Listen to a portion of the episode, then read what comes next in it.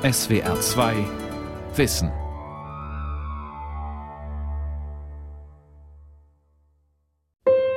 Im Jahre 1962 wurde für Tabakwaren bei uns in Westdeutschland ebenso viel wie für die Schulen ausgegeben. Wie soll man einem Volke helfen, das für die Zukunft seiner Jugend nichts mehr tut?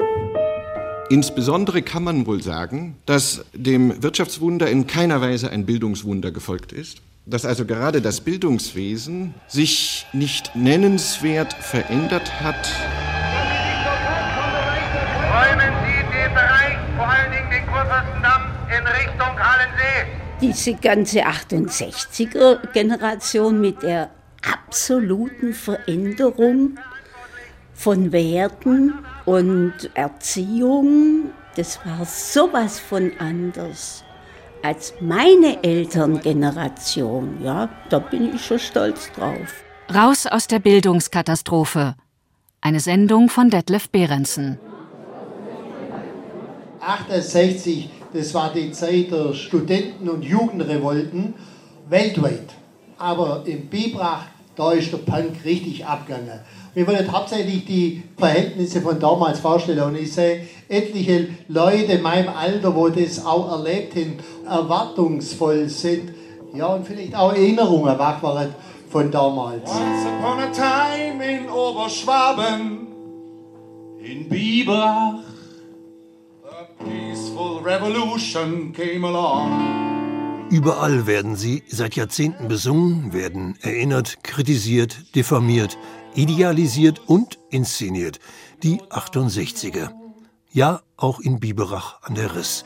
Hier wird vom regionalen Theater ohne Namen ein ortsbezogenes Stück zum Thema aufgeführt. Titel Mythos 68. Der nüchterne Theatersaal des Stadtteilhauses ist auch bei dieser Aufführung bis auf den letzten Platz besetzt.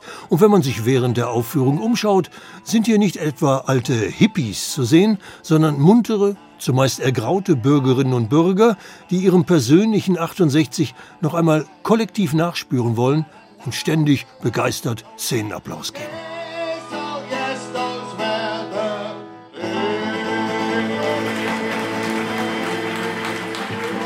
Das Jahr 1968 selbst war in Biberach beileibe noch kein Mythos, sondern bestand aus realer antiautoritärer Bewegung, die nicht zuletzt von Schülern, aber auch von Lehrern des örtlichen Wieland-Gymnasiums ausging. Biberachs außerparlamentarische Opposition nannte man die ungeliebten Rebellen.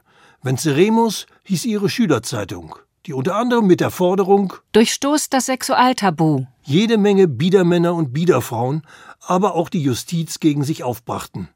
Aber wie konnte es so weit kommen?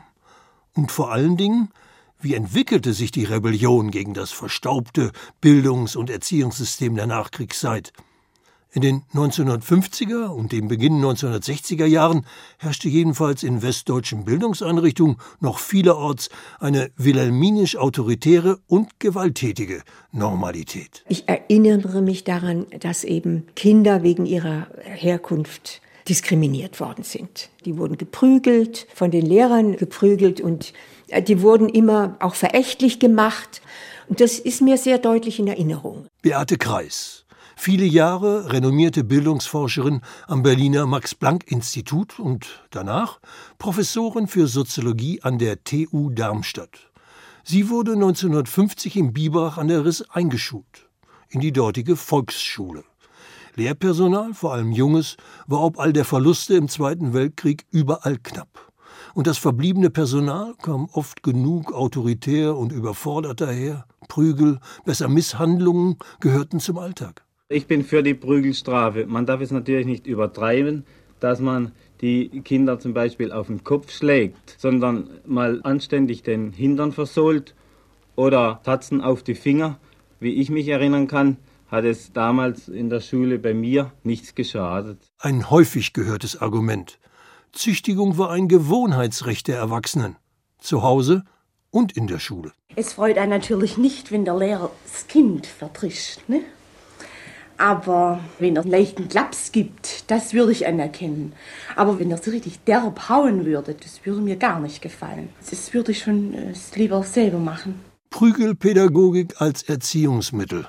Zwar überlegten die Kultusminister Ende der 1950er Jahre schon mal, ob man nicht die Klassenfrequenzen senken sollte, um Überforderung und die damit verbundene Schlagfrequenz des Lehrpersonals abzubauen, doch gab es noch längst nicht genügend Motivation für die Politik, sich folgenreich und reformfreudig mit Bildung und Erziehung im Lande zu beschäftigen.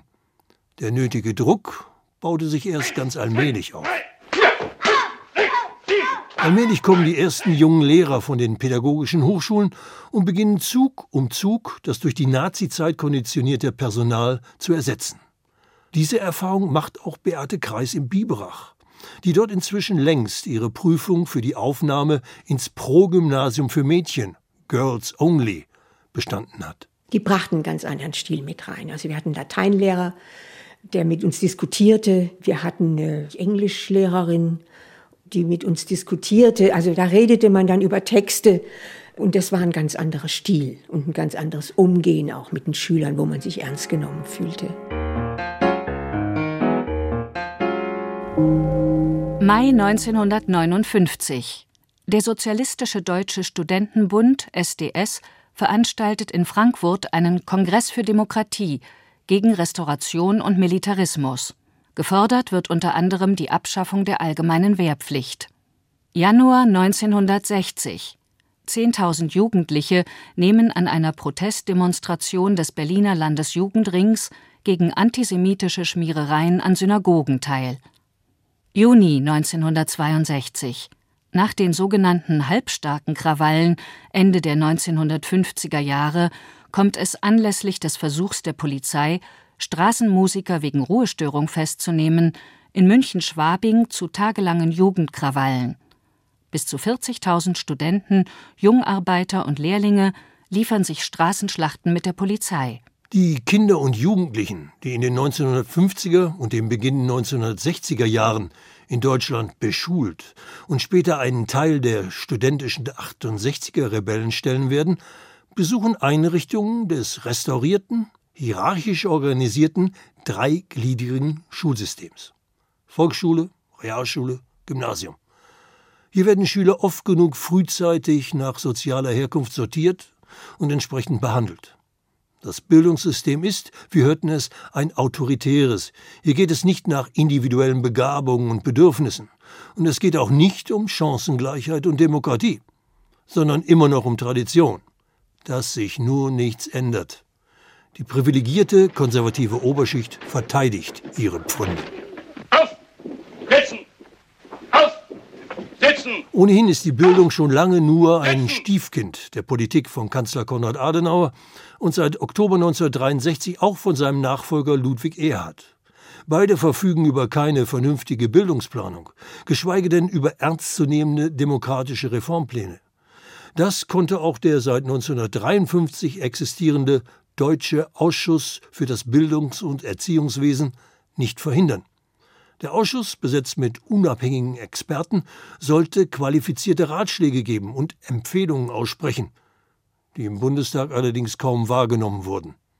Der Philosoph und Pädagoge Georg Picht, Mitglied des Ausschusses, hielt deshalb das Gremium spätestens im Jahre 1965 für gescheitert. Politisch gescheitert an der Interesselosigkeit der Regierungen und der Parlamente und an der mangelnden Aufklärung der öffentlichen Meinung. Die Sitzung des Bildungsausschusses, der im weiteren Verlauf des Jahres 1965 aufgrund der Kritik zugunsten der Gründung eines deutschen Bildungsrats aufgelöst wird, besucht Picht schon gar nicht mehr.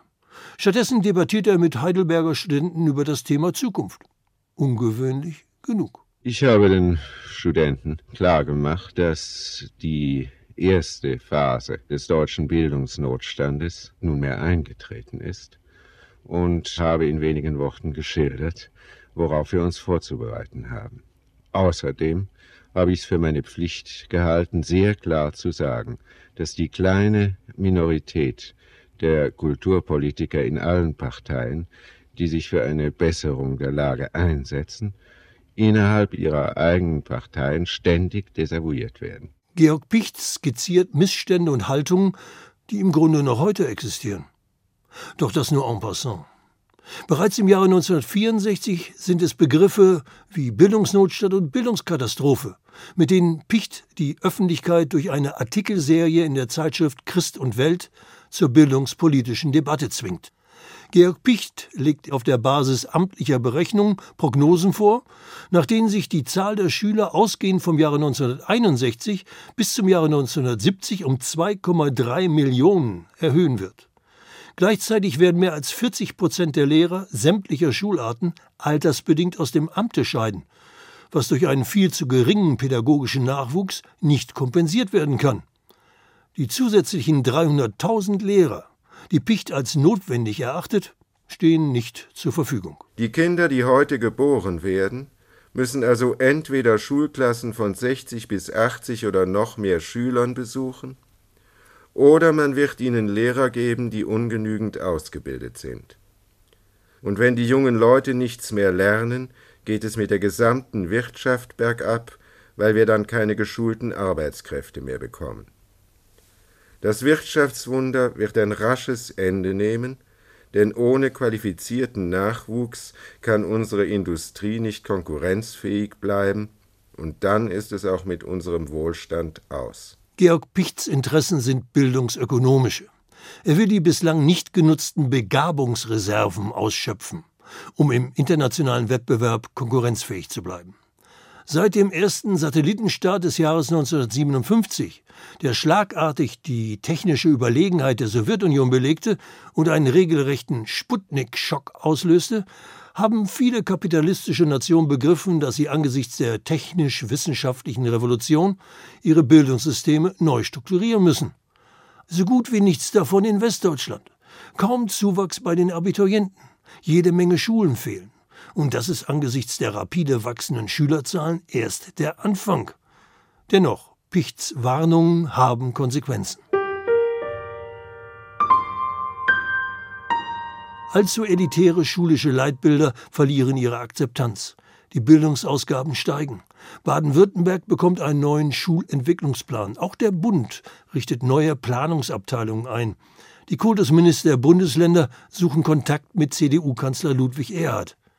Wenn es um Wirtschaft und Wohlstand geht, braucht es ausnahmsweise auch mal die gemeinsame Aktion von Bund und Ländern was noch lange nichts mit Reformpädagogik, Chancengleichheit im Bildungswesen, auch nichts mit der studentischen Forderung nach einer demokratischen Gruppenuniversität, sondern vielmehr mit bedarfsgerechter Planung zu tun hat. Oktober 1964. Im sogenannten Hamburger Abkommen einigen sich die Ministerpräsidenten der Länder auf eine Vereinheitlichung der Struktur des Schulwesens, die verbindliche Grundschule für alle, dann Hauptschule, Realschule und Gymnasium. So präsentiert sich das dreigliedrige Schulsystem der Bundesrepublik bis heute. Dezember 1965. Der Verein Deutscher Studentenschaften VDS gibt die Broschüre Studienreform 1965 heraus, in der die Studenten den Hochschulen eine Unfähigkeit zur Reform vorwerfen und kritisieren, dass die Auseinandersetzung mit den Menschen, die zu ihnen kommen, eine Aufgabe unter der Würde der meisten deutschen Hochschullehrer ist. Juni 1966.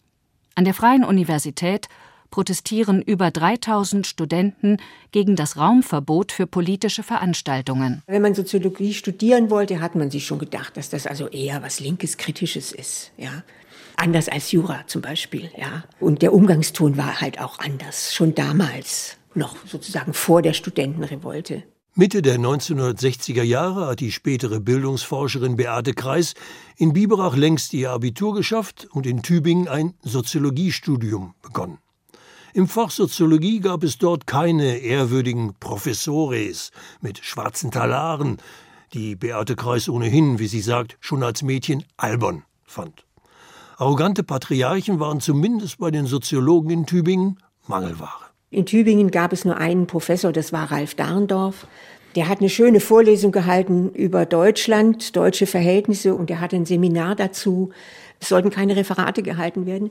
Man muss den Bücherstapel, ich sage jetzt mal fünf Bücher, besprechen. Also coram publico, ja, also vor den Leuten Anstelle einer Hausarbeit oder eines Referats musste man diese Bücher vorstellen, kurz und schnell und präzise. Die Intellektuellen haben als die Hofnarren der modernen Gesellschaft geradezu die Pflicht, alles Unbezweifelte anzuzweifeln, über alles Selbstverständliche zu erstaunen, alle Autorität kritisch zu relativieren, alle jene Fragen zu stellen, die sonst niemand zu stellen wagt. Auszug aus einem Text von Ralf Dahrendorf über die soziale Funktion des Narren im 20. Jahrhundert, den er bereits 1963 in der Zeit veröffentlichte. Sein im Jahre 1965 veröffentlichtes Buch Gesellschaft und Demokratie in Deutschland wies den Soziologen Dahrendorf einmal mehr als engagierten liberalen, demokratischen Wissenschaftler aus als einen, der 1968 auch problemlos mit dem antiautoritären Linken Rudi Dutschke diskutieren wird. Und der bereits im Jahre 1966 von Tübingen an die eben neu gegründete Reformuniversität in Konstanz wechselt, die seinerzeit noch provisorisch in verschiedenen Gebäuden der Stadt residierte. Aber sie residierte, setzte neue Zeichen, nicht zuletzt auch durch ihren neuen Ordinarius für Soziologie. Dahrendorf fordert die Expansion der Bildung zugunsten aller sozialen Schichten. Wir müssen uns überlegen, ob wir im Interesse der Errichtung einer freien Gesellschaft mit einer demokratischen Lebensform es uns leisten können, unser Bildungswesen im Ganzen in dem Zustand zu belassen, in dem es heute ist oder bis vor kurzem war. Und unter diesem Aspekt das ist der entscheidende Gesichtspunkt, dass eben jeder Bürger ein Recht auf eine Bildung hat, die seinen äußersten Möglichkeiten entspricht. Ein Bürgerrecht auf Bildung. Chancengleichheit für die im Bildungssystem massiv unterrepräsentierten sozialen Schichten. Überhaupt. Die Perspektive einer freien, demokratischen Gesellschaft, die dieses Bürgerrecht auch durchsetzt. Ralf Dahrendorf hat 1966 längst begriffen, was das Land so nötig braucht, was ihn denn auch zum solidarisch-kritischen Begleiter der linken und radikalen Reformbewegung der Schüler und Studenten macht. Demokratische Bildung als Basis für eine Bürgergesellschaft, in der es sich zu leben lohnt. Warum dürfen es da nicht ein paar Abiturienten mehr sein? Nichts wie raus aus Bildungsnotstand und Bildungskatastrophe. Wenn alle Friseure das Abitur hätten, warum nicht? was schadet es denn, wenn Menschen mehr Bildung haben, als von ihnen in ihrem Beruf abverlangt wird? Ihnen ist nicht zu helfen, weil sie sich selbst nicht helfen wollen. Wir werden mit unserer Kampagne Zerschlag das herrschende Bildungssystem beginnen, und zwar mit denen, die ihre Interessen besser wahrnehmen, mit den Schülern ab heute Nachmittag. Es geht um Aufklärung, Agitation gegen die Konsumgesellschaft, gegen autoritäre und gewalttätige Strukturen. Ziel ist eine demokratische Schule in einer demokratischen Gesellschaft und die Durchsetzung des umfassenden Mitspracherechts der Schüler an ihren Schulen. Was übrigens auch ein Anliegen des damaligen Freiburger Schülerparlaments ist. Die junge Ingeborg sitzt dort als Vertreterin der ADSS, der Aktionsgemeinschaft demokratischer Schüler und Studenten. Ich würde eher vorschlagen, dass vielleicht die Position des Direktors durch mehrere Lehrer ersetzt wird, die wiederum von den Schülern gewählt werden können und nicht einfach von höherer Stelle eingesetzt werden, nur weil sie eben ein bestimmtes Alter erreicht haben und jetzt langsam mal einen höheren Posten verdient haben, sondern dass die Lehrer auch an diesen Posten gelangen können, die einfach in der Leistung besser sind. Schüler und Studenten sind im Jahre 1967 ebenso wie kritische Lehrer und Professoren längst zu einer ernstzunehmenden außerparlamentarischen Opposition avanciert. Mittlerweile gründen Studenten in vielen Städten sogenannte kritische Universitäten. Aus gutem Grund, wie auf Flugblättern zu lesen steht. Vorlesungen sind nicht nur langweilig, sie führen auch zu nichts. Die kritischen Unis der APO organisieren ihre Themen autonom. Die Lektüren reichen von Mao Zedong über Herbert Marcuse bis Ralf Dahrendorf. Überall finden Diskussionen und Teach-ins statt. Gern auch mit dem Frankfurter Philosophen Jürgen Habermas, der die Bewegung, ähnlich wie Kollege Dahrendorf, solidarisch und kritisch begleitet. Die studentischen Proteste bringen oft genug erst zum Bewusstsein, was die offiziellen Instanzen absichtslos oder auch mit Vorsatz aus dem politischen Bewusstsein ihrer Bürger aussprachen und vielleicht sogar aus ihrem eigenen Bewusstsein erfolgreich verdrängen. Die Demonstrationen von Schülern und Studenten, ihre bildungs- und gesellschaftspolitischen Forderungen, ihre Provokationen sind für die alte Psychoklasse und ihre Medien zur Bedrohung geworden. Die Ermordung des Studenten Benno Ohnesorg durch den Zivilpolizisten Heinz Kurras am 2. Juni 1967 verschärft die Lage extrem. Januar 1968. Immer mehr Schüler protestieren in Bremen mit Demonstrationen und Blockaden gegen die geplante Fahrpreiserhöhung der Verkehrsbetriebe. Erfolgreich. Dezember 1968. Mehr als 1000 zumeist unabhängige Studentinnen und Studenten des Fachbereichs Erziehungswissenschaften der Frankfurter Universität beschließen einen unbefristeten Boykott aller Lehrveranstaltungen. Die geplante Verkürzung des Lehrerstudiums soll verhindert werden. Es kommt zur Gründung von Basisgruppen. Der SDS verliert an Einfluss. Wir können gerade nicht, wir müssen Kinderschlacht machen. Einen ganzen Monat vor dem Vietnamkongress hat der Aktionsrat zur Befreiung der Frauen auf einen Schlag fünf Kinderläden aus der Taufe gehoben. Heide Berndt, zu Lebzeiten eine höchst inspirierende Soziologin. Sie studierte in Frankfurt kritische Theorie bei Theodor Wiesengrund Adorno, arbeitet danach als Assistentin bei Alexander Mitscherlich am Sigmund Freud Institut. Als ich sie wieder mal traf, war sie gerade dabei, die Entstehung der ersten Kinderläden der Frauenbewegung im Jahre 1968 zu rekonstruieren. Antiautoritäre Kinderläden gab es zunächst in Frankfurt und kurz darauf auch in Berlin. Leerstehende Ladenwohnungen werden von Elternkollektiven günstig angemietet, Elterndienste eingeteilt, eventuell eine eigene Erzieherin eingestellt. Zudem wird die alternative pädagogische Programmatik mehrmals pro Woche diskutiert. Die radikalen Proteste und Gegenentwürfe der Antiautoritären erreichen nun also nach Schulen und Universitäten auch die oft altbackene Kleinkindpädagogik der Kindergärten und Bewahranstalten. Was ohne den Aufstand der Frauen gegen patriarchalische Strukturen, aber auch gegen einen, wie Helke Sanders es provokant referierte, aufgeblasenen konterrevolutionären Hefeteig namens SDS nicht möglich gewesen wäre. Wir sind ja noch sehr autoritär erzogen worden. Wir sind ja nur mit Prügelstrafe und Peitsche groß geworden und mit Gehorsam. Und da wollten wir, dass es auf gar keinen Fall mehr so ist. Und dann geht man erstmal ins Gegenteil. Die 2013 verstorbene Stuttgarter Psychologin Sarah Kirchknopf. Sie gehörte 1968 zur Gründergeneration der schwäbischen Kinderläden. Auch deren Zahl steigt, wie überall, schnell an. In den neuen Bildungseinrichtungen klebt man den Kindern keine Schweigepflaster auf den Mund, füttert sie nicht nach der Uhr und zwingt sie auch nicht zum Mittagsschlaf, nicht zur Ruhe und nicht zu Gehorsam. Man zwingt sie zu gar nichts. Probiert es mit A.S. Niels Summerhill, beschäftigt sich mit Sigmund Freud und Wilhelm Reich. Allemal argwöhnisch beobachtet von Medien wie Stern und Bildzeitung. Deutschlands unartigste Kinder. Im Kinderladen hat Mao das Rotkäppchen verdrängt. Max und Moritz müssen gegen die Amis protestieren. Da war ich auch sehr aktiv und beteiligt und habe auch dann meine Diplomarbeit über Mädchenbildung geschrieben. Wir haben auch immer viel gelesen. Und auch diese Frauenbefreiung war sehr viel im Grunde mit Texte lesen, also in kleinen Gruppen. Texte lesen, verstehen, dann mal zu einer großen Veranstaltung gehen oder sowas. Les policiers se sont retranchés derrière leur car. Das war insofern toll, als man gedacht hat, da, ja, da, da ist was, was auf der ganzen Welt ist. Also wir sind hier nicht nur ein paar Deppen, die was wollen, was anders wollen, sondern das ist eine weltumspannende Bewegung. Und das ist ein wunderbares Gefühl. Und man denkt auch, ja, und jetzt verändern wir die Welt und machen es anders und machen es besser. Wir werden auch die Regierungen verändern, wir werden die Parlamente verändern, wir kriegen andere Gesetze.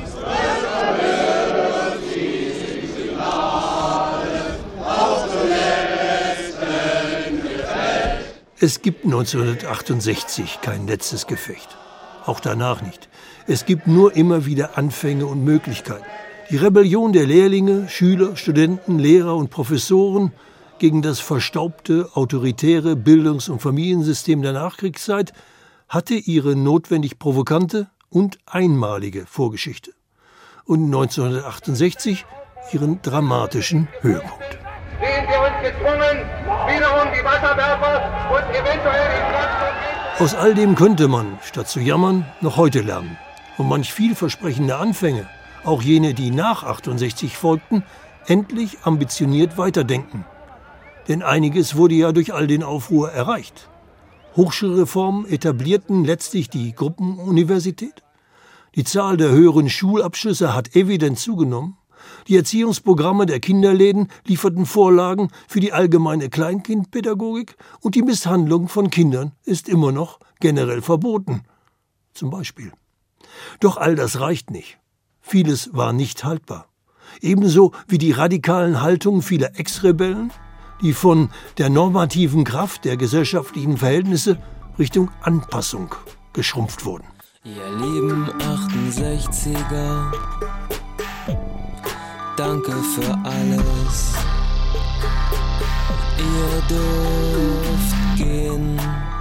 Inzwischen ist im Bereich der Bildung gar von einem Backlash die Rede. Denn nichts ist wahrer.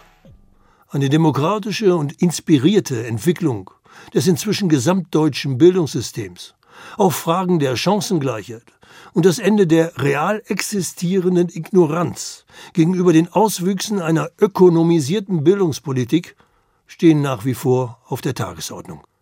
Wie war es neulich noch so treffend auf einem Transparent der Berliner Akademie der Künste zu lesen? Nichts ist erledigt. Noch einmal Beate Kreis. Da ist was angestoßen worden, durch die junge Generation, durch die Studentenbewegung, das muss man ganz klar so sagen. Das ist zum Teil in den Institutionen aufgenommen worden. Es hat die jungen Lehrer dann gegeben, die anders ausgebildet waren. Warum ist das eigentlich nicht weitergelaufen? Warum hat es diesen Backlash gegeben? Wenn man also zum Beispiel an soziale Unterschiede denkt, an Klassenunterschiede denkt, da muss man sagen, wir sind wieder im Status quo ante und jetzt in der Situation, wo eigentlich anders als in der frühen Bundesrepublik es keine Expansion gibt, wo man sagt, da können viele neue Leute eingegliedert werden und was lernen und man kann was verändern, weil da irgendwo was Neues ist oder was Neues am Entstehen ist. Und die Situation haben wir jetzt nicht.